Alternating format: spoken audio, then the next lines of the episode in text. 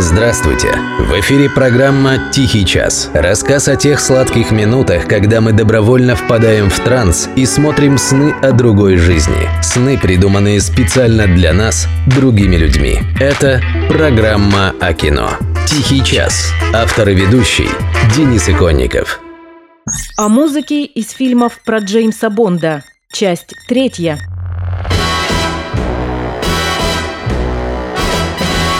К середине 80-х Роджер Мур, снявшись в семи фильмах о Бонде подряд, на отрез отказался продолжать это дело. Продюсеры чего-то там покумекали и представили публике нового Бонда – Тимоти Далтона, больше всего известного ролью в сериале «Джен Эйр» по роману классической английской писательницы Шарлотты Бронте. Никому не хочу навязывать своего мнения, но, как по мне, лучше бы ему и дальше сниматься в сериалах по английской классике. В роли Бонда, несмотря на всю ее клюквенность, Далтон был неубедителен до смешного. Это не только я говорю. Шон Коннери тоже его ругал.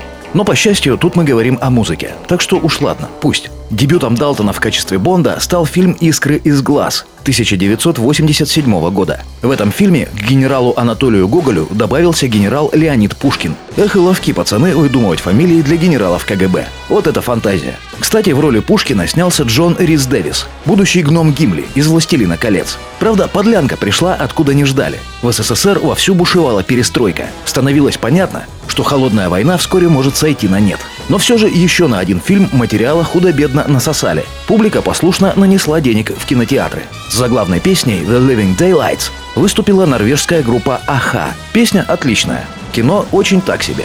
Спасибо, Тимати.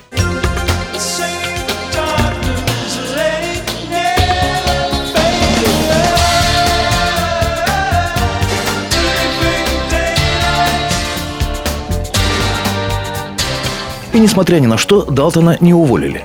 Наоборот, влупили в фильм «Лицензия на убийство» 40 миллионов долларов. Самый высокий бюджет в серии на тот момент. Провала не случилось, но доходы были ниже, чем у предыдущей картины.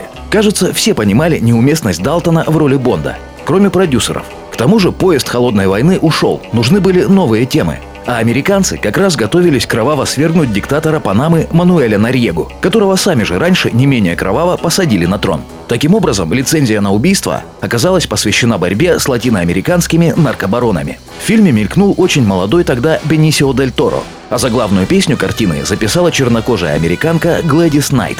Найт изначально была звездой 60-х, так что получился временный отход от новой традиции приглашать в саундтрек актуальных модных звезд, вроде Дюран Дюран или Аха. В любом случае можно сказать, что песня из фильма снова оказалась лучше самого фильма.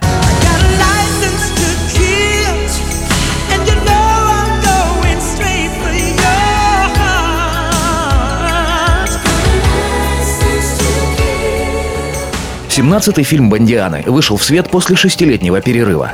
Такого еще не было. Продюсеры с упорством жующего носок робота-пылесоса снова тянули в него Тимоти Далтона. Но Тимоти категорически отказался быть козой с баяном в третий раз, став таким образом самым скорострельным Бондом после Джорджа Лейзенби. Пост агента 007 принял ирландец Пирс Броснан. Фильм получил название «Золотой глаз», а сюжет его впервые в истории не опирался на литературное произведение Иэна Флеминга которые, разумеется, к тому моменту уже стали кончаться. До создателей Бондианы доперло, что хоть зловещего KGB больше и нет, зато теперь есть еще более зловещая Russian Mafia. Так что русскую тему можно снова доить, со всем возможным сладострастием. Главного злодея сыграл Шон Бин. Здесь его, разумеется, тоже убили. Но с особым цинизмом, можно сказать, два раза. А песню Golden Eye исполнила еще одна чернокожая американская звезда 60-х – Тина Тернер. Малоизвестный факт.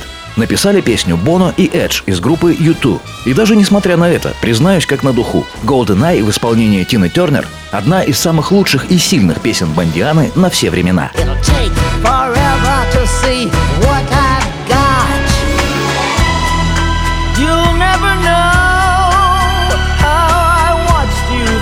shadows as a child.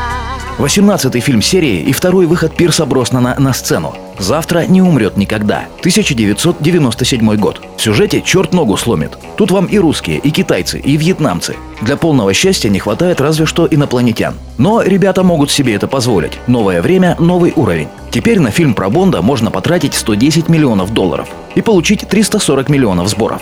Фильм был посвящен памяти продюсера Альберта Брокколи, который неизменно работал над первыми 16 фильмами серии и был ответственен за все ее провалы и за все успехи, которых, конечно, было во много раз больше.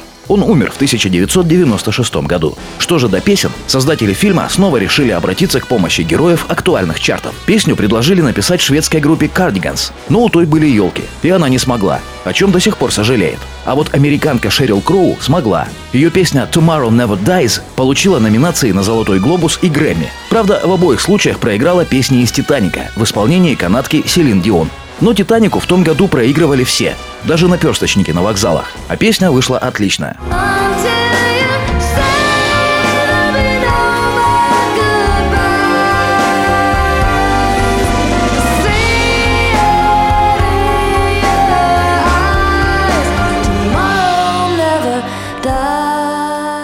Девятнадцатый фильм серии вышел в 1999 году. Его назвали «И целого мира мало».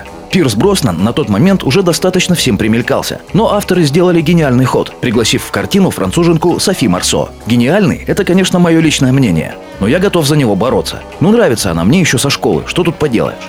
Очень хорош и глав-злодей в исполнении великолепного Роберта Карлайла. В общем, чего тут говорить, отличный фильм. Саундтрек тоже не подкачал. За главную песню «The World Is Not Enough» исполнили шотландцы Garbage во главе со своей до готичной певицей Ширли Мэнсон.